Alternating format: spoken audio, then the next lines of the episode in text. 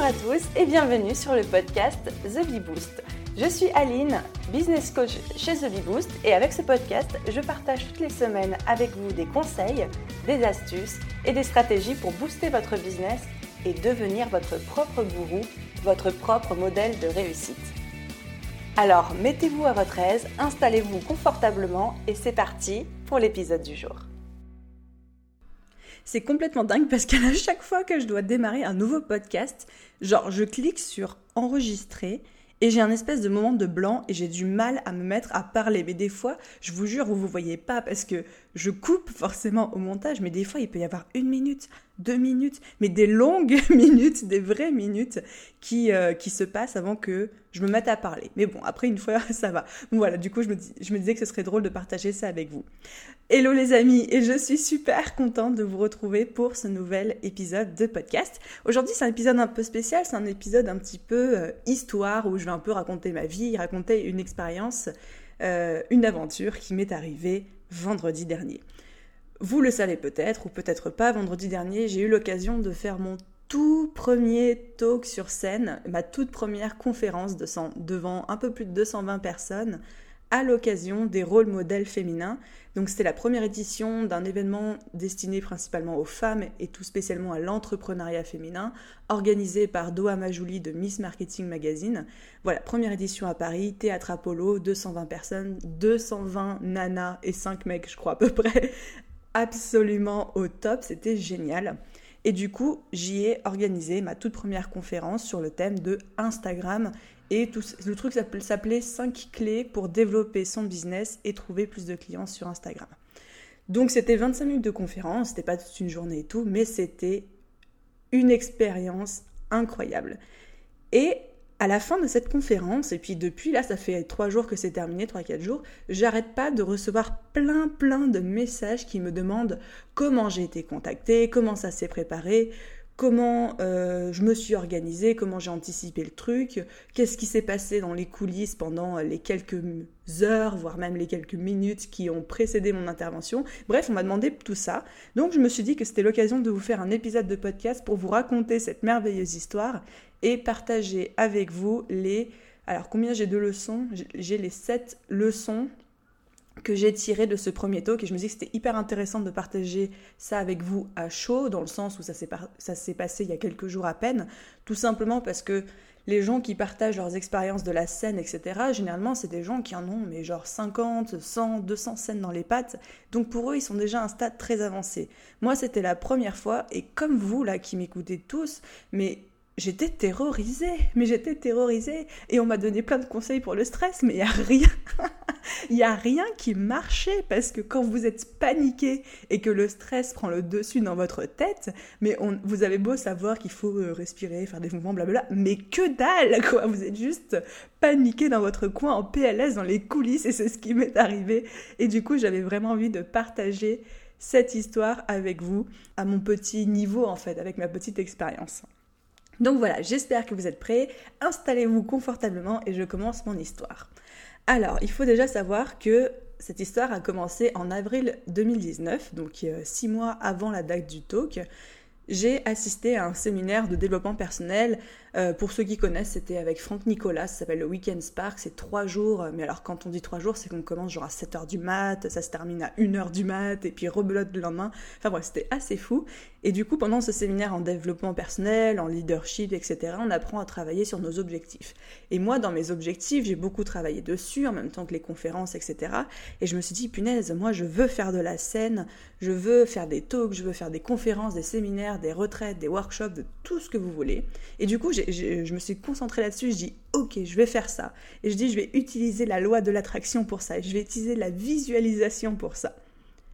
Trois semaines après ce séminaire, mon téléphone sonne. Mon téléphone sonne, j'étais en train de partir faire les courses. Je décroche. Salut Aline, c'est Doha, on se connaît pas, mais euh, je fais partie de Miss Marketing Magazine. Écoute, j'ai pas beaucoup de temps, je suis dans l'aéroport, je suis en train de sauter dans l'avion et tout, mais est-ce que ça t'intéresse de venir parler pendant à mon événement les rôles modèles féminins. Et moi, je me dis, mais waouh, la nana, je la connais ni d'Eve ni dedans, je sais même pas comment elle a eu mon numéro de téléphone. Et paf, ou alors si, je crois qu'elle m'a envoyé un message sur Instagram en me disant donne-moi ton numéro de téléphone. Bref, et du coup, je me dis, mais waouh, donc forcément, tu visualises un truc, il se produit, bah voilà, après tu dis oui, tu réfléchis pas, tu dis oui. Et, euh, et du coup, j'ai dit oui avant d'avoir les détails, avant de connaître tout le reste. Et heureusement, parce que si j'avais eu tous les détails avant, j'aurais sûrement dit non. La peur aurait parlé sur, pour moi et j'aurais dit non. Et du coup, j'ai accepté, bien sûr, etc. Puis après, elle m'a dit oui, ce sera 100 personnes. Et puis après, les billets sont vendus, ça a été 150, puis 180, puis 200, puis 220. Voilà, l'événement, c'est vraiment a vraiment grossi au fur et à mesure et puis on a assisté à ça donc c'était assez incroyable. Il faut savoir que moi la dernière fois que j'avais que j'étais montée sur scène devant autant de gens, je devais avoir à peu près, je sais pas, 13 ans, 12 ans, 13 ans, et c'était au collège, à l'occasion, alors attendez, ne vous moquez pas de moi, c'était un concours départemental de lecture à voix haute, et c'était le truc trop à la mode dans mon collège. Non mais en fait, en gros, ça revenait à dire que je jouais du trombone dans la fanfare du lycée, vous voyez. Mais en gros, voilà, il y avait un concours de lecture à voix haute et j'avais participé, j'étais arrivée au départemental, je sais pas trop quoi, tu vois. Et donc là, c'est la dernière fois que j'ai mis les pieds sur une scène. Et avant, j'étais un peu extravertie comme, euh, comme gamine, mais après, avec l'adolescence, je suis devenue hyper timide, introvertie, toujours à me remettre en, en, question, jamais avoir un mot plus que l'autre, jamais à me faire remarquer. Et ça, c'est quelque chose qui commence à peine à changer. Alors ça peut vous faire bizarre pour vous qui m'écoutez, vous dites, mais attends Aline, euh, t'as ton blog, t'as ton podcast, t'as tes vidéos, de quoi tu nous parles, tu vois, t'es pas du tout, du tout introverti. Et en fait, je l'ai été jusqu'à ce que je commence The Bee Boost. ça, c'est une autre histoire que je vous raconterai peut-être plus tard, mais c'est vrai que le fait d'avoir commencé The Bee Boost, je me suis tellement alignée avec ce que je voulais faire, avec vraiment ce qui me passionnait, que du coup, je, toute la timidité vis-à-vis de ça, elle s'est envolée. Et j'ai plus eu aucun souci par rapport à ça. Par contre, si vous me croisez par hasard dans le métro, dans la rue, etc., je suis pas la nana qui va sauter de partout. Hein. Je suis une nana toute sage, bien assise, bien propre. Il n'y a pas euh, un bout de veste qui dépasse de sa truc du métro, tu vois. Donc vraiment, bon, je sais plus pourquoi je, parlais de ça, mais vraiment, je suis à la base, dans la, dans la vie de tous les jours, quelqu'un, je ne suis pas quelqu'un d'hyper extraverti et, et d'hyper euh, expansif, etc. Bien au contraire. Et du coup, le fait de faire cette scène, ça avait beau être un rêve pour moi de remonter sur scène, de partager dans ce domaine incroyable qu'est l'entrepreneuriat avec d'autres nanas, etc. Je trouvais ça génial. Mais putain, mais qu'est-ce que ça faisait peur, quoi Désolé pour le gros mot. Mais qu'est-ce que ça faisait peur Alors comment je me suis préparée à ça? Première chose que j'ai fait, j'ai envoyé une liste de trois sujets à Doha en lui proposant voilà, moi je peux parler de ça, ça, ça, dis-moi ce qui t'intéresse.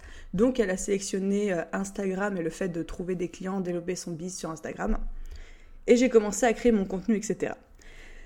Mon premier jet du contenu, tenez-vous bien, c'était une catastrophe. En gros, j'avais fait une méga formation Instagram d'une journée que j'avais réduit comme je pouvais.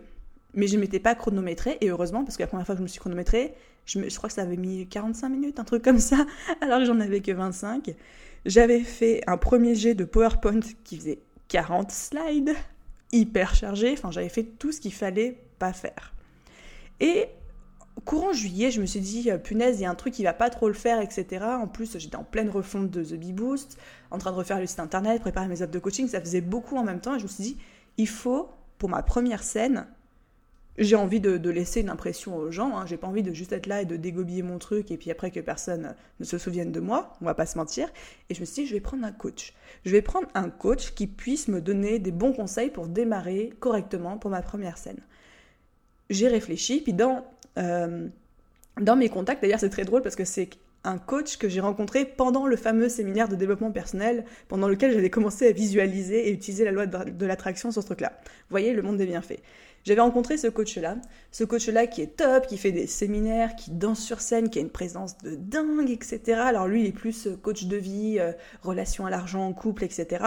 Mais je me suis dit, mais putain, ce mec, je m'entends trop bien avec lui, on est resté potes depuis, eh ben, je vais lui demander de me coacher pendant un mois pour me préparer à ce talk, à cette scène, euh, me préparer à la gestion du stress, euh, me donner des tips, des astuces, etc. Donc c'est ce que j'ai fait. Déjà, je vous explique pas la tête quand il a fait. Il m'a dit bon Aline, euh, vas-y montre-moi ton PowerPoint. Je lui ai montré mon PowerPoint. Il fait attends, tu parles combien de temps? Je lui ai dit, je lui ai dit, je parle 25 minutes. Il me dit t'as combien de slides? J'ai dit 40. Il m'a dit non mais ça va pas être possible. Hein. Et il avait trop raison.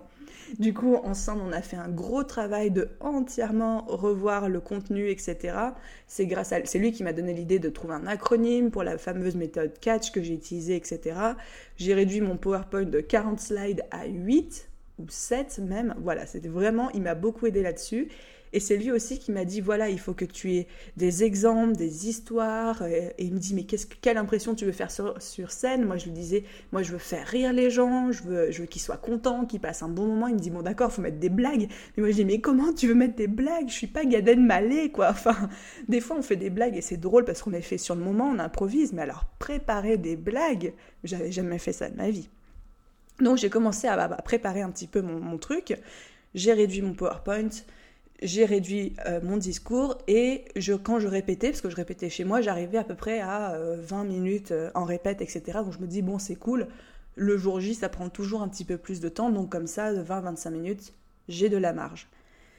Quelques jours avant l'événement, il restait à peu près, peut-être c'était une semaine avant, j'ai commencé à avoir un méga doute sur tout le contenu. J'avais peur de ne pas donner assez de valeur, pas assez d'exemples, pas assez de trucs qu'on peut mettre en action, etc.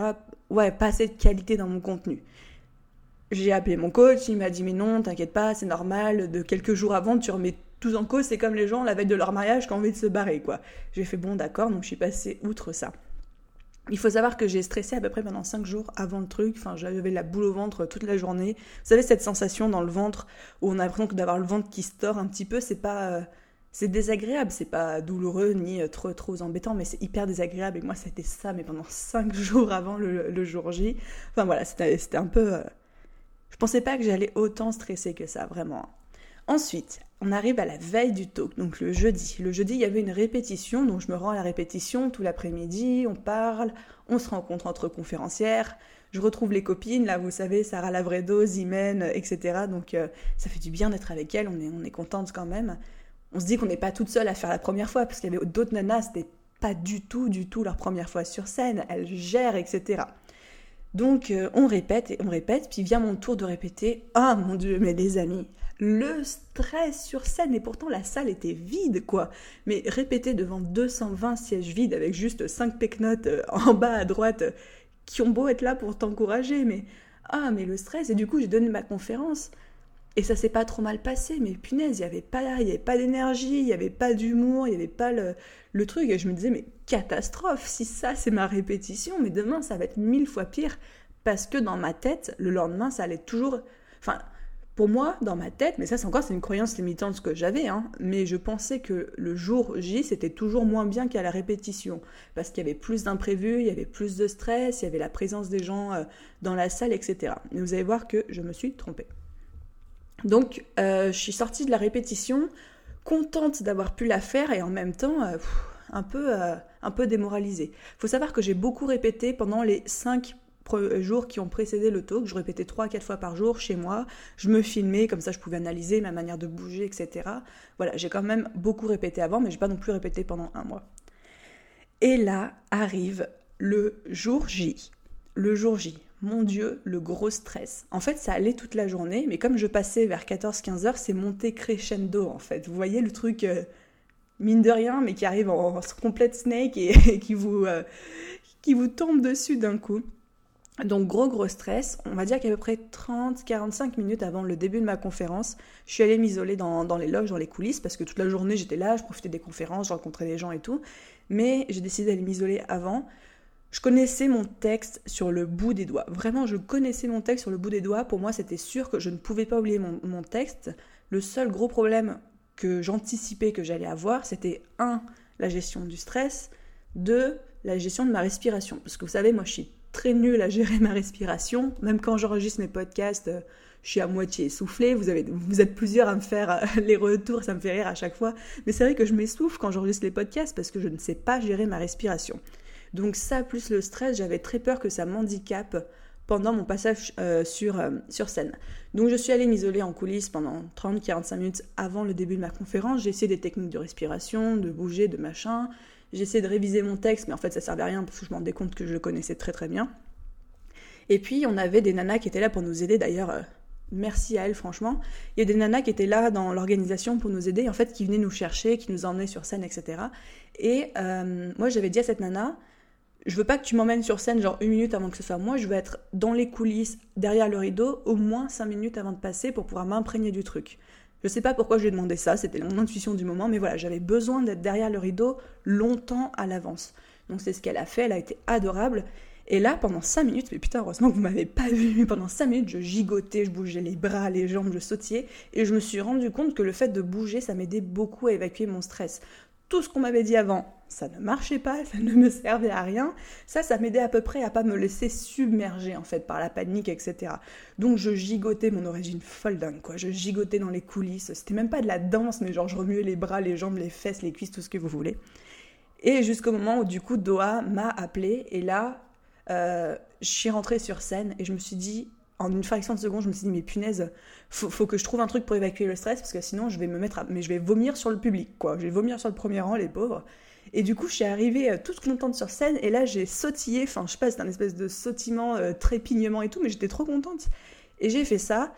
Bon, en faisant ça, j'ai fait tomber le micro que j'avais sur moi, le micro qui était censé enregistrer ma conférence pour avoir un son propre sur la vidéo il n'y aura pas de son propre sur ma vidéo, c'est pas grave.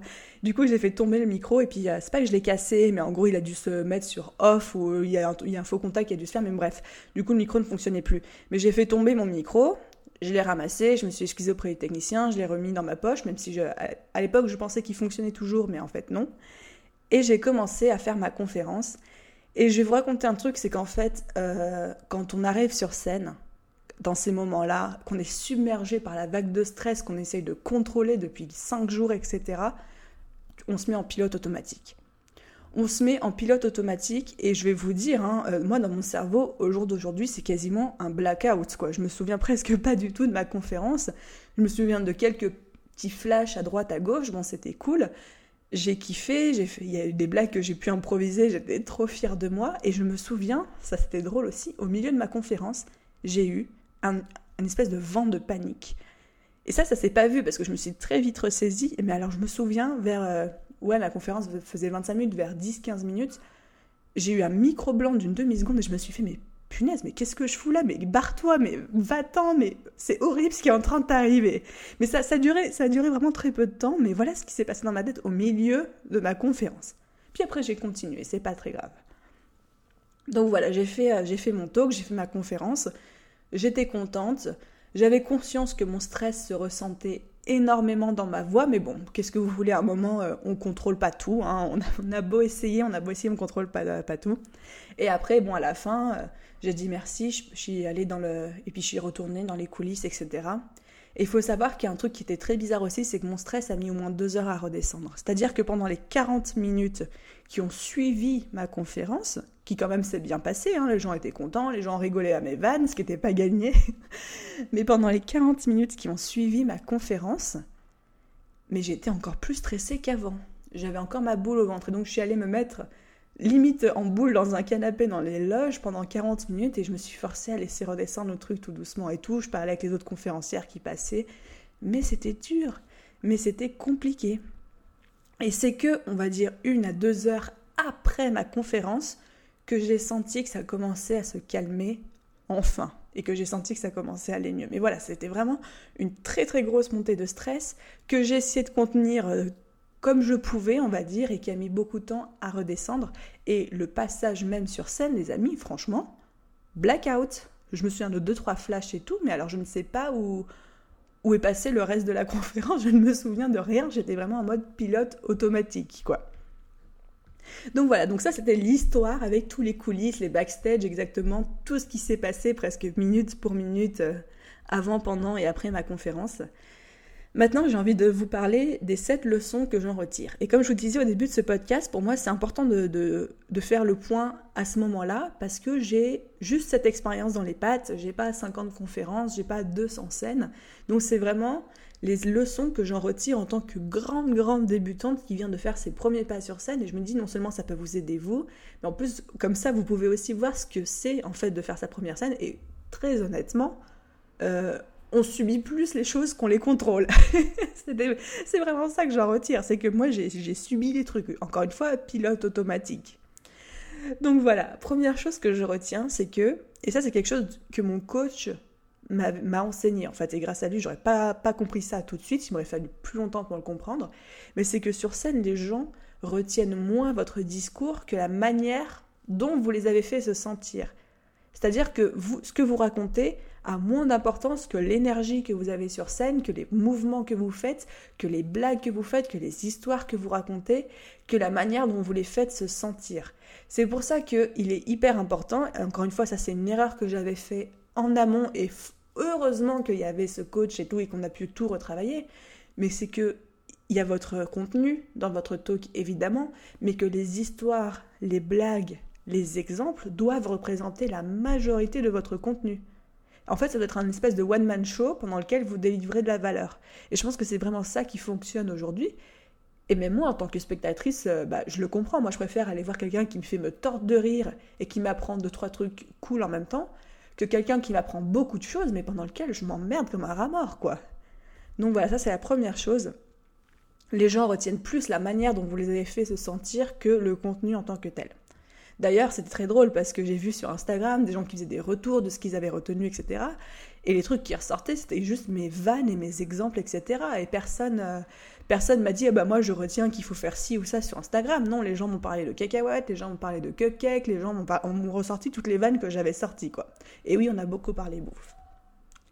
Deuxième chose que je retire de cette expérience, c'est qu'il faut garder son contenu super concret avec de la valeur, avec de la qualité et quelque chose qui est facile à mettre en action. C'est comme tout, hein, c'est comme les règles du web marketing, mais ça s'applique aussi à la scène. On n'est pas là pour faire de la grande théorie, on n'est pas là pour faire de la philosophie, on est là pour donner de la valeur et surtout délivrer quelque chose que les gens puissent mettre en action immédiatement. Et ça, c'est quelque chose qui est aussi beaucoup euh, revenu dans les retours qu'on m'a fait. On m'a dit, mais c'était génial, ta conférence, t'as donné plein de valeurs, des trucs concrets qu'on pouvait mettre en action tout de suite. J'ai des gens qui m'envoyaient le... J'ai reçu, mais je sais pas combien de messages le lendemain, les gens qui disaient, tiens, regarde, j'ai changé ma bio, j'ai fait ci, j'ai fait ça. Et ça m'a trop fait plaisir parce que c'est ça le but quand on fait ce genre d'intervention, c'est qu'on n'est pas là pour raconter notre life, tu vois. Moi, si je veux raconter ma life, ben, je le fais en podcast et vous l'écoutez si vous avez envie d'écouter. Mais si je monte sur scène, c'est pour partager ce que je sais et c'est surtout pour voir les gens rentrer en action, échanger un truc qui les aidera à euh, faire un petit pas, même un micro pas de plus vers leur objectif. Donc j'avais vraiment cette envie que les gens qui m'écoutent passent à l'action, c'est ce qui s'est passé, c'était vraiment, vraiment pour moi ma plus belle récompense. Donc Deuxième chose que j'en retire, c'est qu'il faut vraiment garder son contenu concret et très très très facilement euh, mettable en action. Ensuite, troisième euh, leçon que j'en retire, c'est qu'il faut savoir composer les amis avec les imprévus. Donc voilà, moi mon imprévu, ça a été mon micro qui se, qui se casse la gueule sur scène. Alors oui, c'est ma faute parce que j'ai sautillé dans, tous les sens. J'avais dit au technicien quand il m'accrochait le micro, est-ce que je peux sautiller? Je risque de sautiller en arrivant sur scène parce que je stresse trop. Il m'avait dit ouais, ouais, ouais, pas de souci. Bon, apparemment, il n'avait pas pensé que ça serait à ce moment-là. Bah voilà, il faut composer avec les imprévus. Euh, bah le micro est tombé, je l'ai ramassé, je me suis excusée, euh, je l'ai remis dans ma poche. Euh, puis j'ai commencé mon truc, mais j'ai pas commencé à fondre en larmes en me disant oh punaise, je vais me faire virer, j'ai tout cassé, oh mon dieu, les gens me jugent, voilà. Donc il faut savoir composer avec les imprévus. Quatrième leçon que j'en retire. Votre PowerPoint ne sert à rien. Votre PowerPoint ne sert à rien. Euh, j'avais fait cette erreur et punaise, mais encore une fois, heureusement que j'avais mon coach qui m'a rectifié le tir là-dessus. Mais votre PowerPoint, ça ne doit pas être votre support. Vous ne devez pas lire votre PowerPoint, ça doit juste être là en décoration. Enfin, moi, mon PowerPoint, il était juste clairement là pour que les gens puissent se, rattraper, savoir dans, dans quelle partie j'étais. Mais j'avais juste mes grands titres. Hein. Moi, j'avais euh, une méthode, la méthode que j'enseignais, les cinq clés, c'était la méthode catch, donc ça faisait cinq lettres. Et ben j'avais une slide par lettre, limite. C'était juste ça en fait. Donc euh, mon PowerPoint, il était juste là pour que les gens suivent et rattrapent et sachent où j'en étais dans la méthode, mais il n'y avait aucune explication, aucune clé, rien du tout sur mes slides. Quoi. Donc le PowerPoint, il est juste là à ce que les gens s'ils partent ou s'ils sont distraits ou s'ils pensent à autre chose, en deux secondes puissent rattraper la conférence en cours. Ensuite, cinquième leçon que j'en retire, c'est que les premières secondes de votre présence sur scène font tout et déterminent l'humeur, l'énergie de tout. En fait, il faut que vous trouviez une entrée, il faut trouver une entrée qui fasse waouh. Et ça, c'est encore un truc que mon coach m'avait dit. Il m'avait dit, c'est quoi ton waouh quand tu rentres sur scène? Bah, je fais, ben, je sais pas, je dis bonjour, je parle de moi, il me fait mais non Aline, déjà tu parles pas de toi sur scène, tu racontes pas ton histoire, les gens ils sont pas là pour ça, s'ils ont envie d'en savoir plus, ils iront se renseigner, mais il faut, il faut les faire intervenir, il faut interagir avec eux. Et j'ai fait ok, alors comment je peux interagir avec eux? Et donc j'avais trouvé mon petit truc où je dis bon, qui ici a, Instagram, et puis les gens levaient la main, etc. Et puis juste avant de monter sur scène, j'étais tellement, tellement stressée, ah oui ça c'est un truc que je vous ai pas raconté, mais euh, j'étais tellement stressée avant de rentrer sur scène que je me suis dit, je vais dire aux gens que j'étais stressée. Donc quand je suis arrivée sur scène, j'ai pas commencé à, dire euh, mon truc, bon, qui a Instagram ici Non, première chose que j'ai fait, je me suis approchée du premier rang, je me suis penchée vers eux et je, me suis, et je leur ai dit, ok, le premier rang, je compte sur vous. Hier en répétition, on m'a dit que j'avais du mal à gérer ma respiration, c'est vrai. Alors si jamais vous voyez que je galère trop, vous me faites des grands gestes comme ça, puis je mettais la main sous la gorge. Et je dis, et si je tombe en apoplexie sur la scène, appelez les pompiers. Ça a fait rire tout le monde, mais surtout moi ça m'a rassuré parce que je les ai pris à témoin et je leur ai dit ok, je vais avoir des problèmes, je vais galérer, mais vous êtes là, vous me faites des signes et ils me l'ont fait hein, pendant la moitié de la pendant la moitié de la conférence, enfin à la moitié à peu près. J'étais à un moment j'ai commencé à, à parler trop vite, à avoir du mal à respirer, etc. Parce que je contrôlais plus ma respiration et ils me faisaient les grands signes. Du coup c'était rigolo mais ça m'a aidé à me calmer. Donc ça, c'est voilà les premières secondes sur lesquelles vous rentrez sur scène, ça fait tout et ça, ça, donne votre énergie. Et c'est là où le public décide s'il va vous kiffer ou s'il va vous détester en gros. Et pareil, je vois Imen qui est montée sur scène en dansant et tout, mais elle a, mis, elle a mis une énergie de dingue pour sa conférence et j'ai trouvé ça super. Les premières secondes font tout et déterminent l'ensemble de l'énergie, l'ensemble de l'attention du public pour le reste. Ensuite, sixième leçon que je retire de ce premier talk, c'est que votre passage sur scène est toujours plus long que les répétitions. Ça, je le savais, mais j'avais pas eu l'occasion de le vérifier. Mais effectivement, toutes mes répétitions à moi, chez moi, ou même euh, pendant la, veille sur place, elles duraient entre 17 et 20 minutes. Et bien, le jour J sur scène, j'ai fait pile poil 25 minutes. Je ne l'explique pas, j'ai dit la même chose. Je ne sais pas où est-ce que j'ai pu gratter 5 minutes entières, mais voilà, la leçon que j'en tire, c'est que c'est toujours plus long. Alors, si vous devez euh, préparer un talk avec un temps assez court et chronométré, parce que là, la journée était vraiment chronométrée, ça devait aller très vite. Il y avait des conférences qui devaient faire 12 minutes et pas une de plus, et certaines 25 minutes et pas une de plus. Enfin voilà, c'était très rythmé. Si jamais ça vous arrive d'être dans ce genre de, de contexte, prévoyez toujours un petit peu plus court, parce que dites-vous que ça va prendre plus de temps une fois sur scène pour diverses raisons. Je ne sais pas, je ne l'explique pas, mais ça a pris 5 minutes de plus. Et ensuite, septième et dernière leçon que je retire de ce premier talk, c'est qu'il faut apprendre à composer avec le stress et pas contre le stress. Ça, c'est un point de vue qui est très personnel et qui m'a vraiment beaucoup marqué je savais que je, moi je suis une grande stressée de la vie et je savais que j'allais beaucoup stresser. Et j'ai demandé plein de conseils et j'ai appliqué plein d'astuces. Méditation, visualisation, respiration, des gestes euh, à la Tony Robbins, je sais pas quoi, avant de monter sur scène, et sautiller et machin. Mais vous savez quoi? En fin de compte, il n'y a rien qui fonctionne. Le stress, il est toujours là. Alors vous allez peut-être un petit peu le diminuer, mais le stress ne disparaît pas. Il n'y a rien qui fonctionne.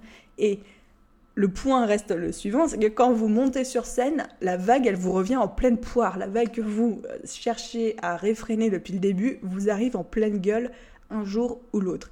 Et du coup, là, il faut composer avec.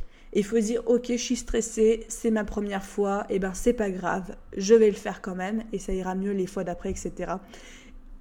Et c'est vrai, moi, ça m'a fait beaucoup rire de me rendre compte qu'en fait, tous les conseils qu'on a bien voulu me donner, en fait, bah, ça a servi vraiment à que dalle parce que les 30 dernières secondes avant de monter sur scène, eh ben, c'est que vous, le rideau et votre stress, quoi. Il n'y a rien d'autre qui existe à ce moment-là. Et vous avez beau essayer de vous reconnecter à la partie rationnelle de votre cerveau, mais en fait, c'est juste votre partie instinctive et primitive qui est là et qui est juste en train de vous dire, mais putain, mais qu'est-ce que tu fous? Barre-toi d'ici. Ou alors, mets-toi à pleurer dans un coin, quoi. Mais voilà, mais c'est très, très compliqué à ce moment-là de prendre le contrôle sur son stress. Donc, d'où ma conclusion personnelle, la leçon que j'en ai tirée qu'il faut composer avec son stress et pas contre son stress. Et voilà les amis, du coup, l'histoire, les coulisses, les backstage de ma première montée sur scène de mon premier talk et surtout les 7 leçons que j'en retire. Alors je suis sûre que dans un an, je dirai autre chose et peut-être que dans un an, je ne serai plus du tout d'accord avec ce que, je dis actuellement. Mais voilà, encore une fois, c'était important pour moi de, vous raconter comment ça se passe et comment on se sent quand c'est la toute première fois et comment on le vit. Vous avez compris, il y avait énormément de stress, il y avait énormément de joie ça m'a conforté dans l'idée que c'est ça que je veux faire et que ça doit être le truc le plus inconfortable de ma vie, c'est quand même le truc le plus kiffant en même temps, quoi. À la fois la meilleure et la pire chose qui me soit arrivée. Non, non, je rigole, c'est vraiment la meilleure et je compte bien continuer dans cette direction. Mais ça m'a fait ultra plaisir de partager cette histoire avec vous et puis de vous dire un petit peu comment ça se passe dans les coulisses et backstage parce que non, on n'est pas derrière en train de rigoler et de manger des petits fours et non, on n'est pas euh, plein d'énergie, etc. On est juste paniqué comme euh, tout être humain euh, qui veut s'apprête à monter sur sa première scène. Voilà. Bon, du coup, j'espère que cette petite histoire et ces petites leçons euh, vous auront plu. Comme d'habitude, si c'est le cas, je vous invite et je vous remercie d'avance à laisser une note et un commentaire à cet épisode de podcast et au podcast tout court. Surtout, surtout si vous êtes du côté de Apple Podcast. Ça m'aide à faire connaître le podcast, c'est super encourageant, c'est kiffant, tout le monde est content, la vie est belle, le monde c'est des bisounours. voilà, vous connaissez, euh, vous connaissez le refrain. D'ici là les amis, je vous souhaite une excellente journée, soirée, nuit, matinée, où que vous soyez, quelle que soit l'heure à laquelle vous écoutiez cet épisode. Et je vous dis à très vite dans un prochain épisode de podcast.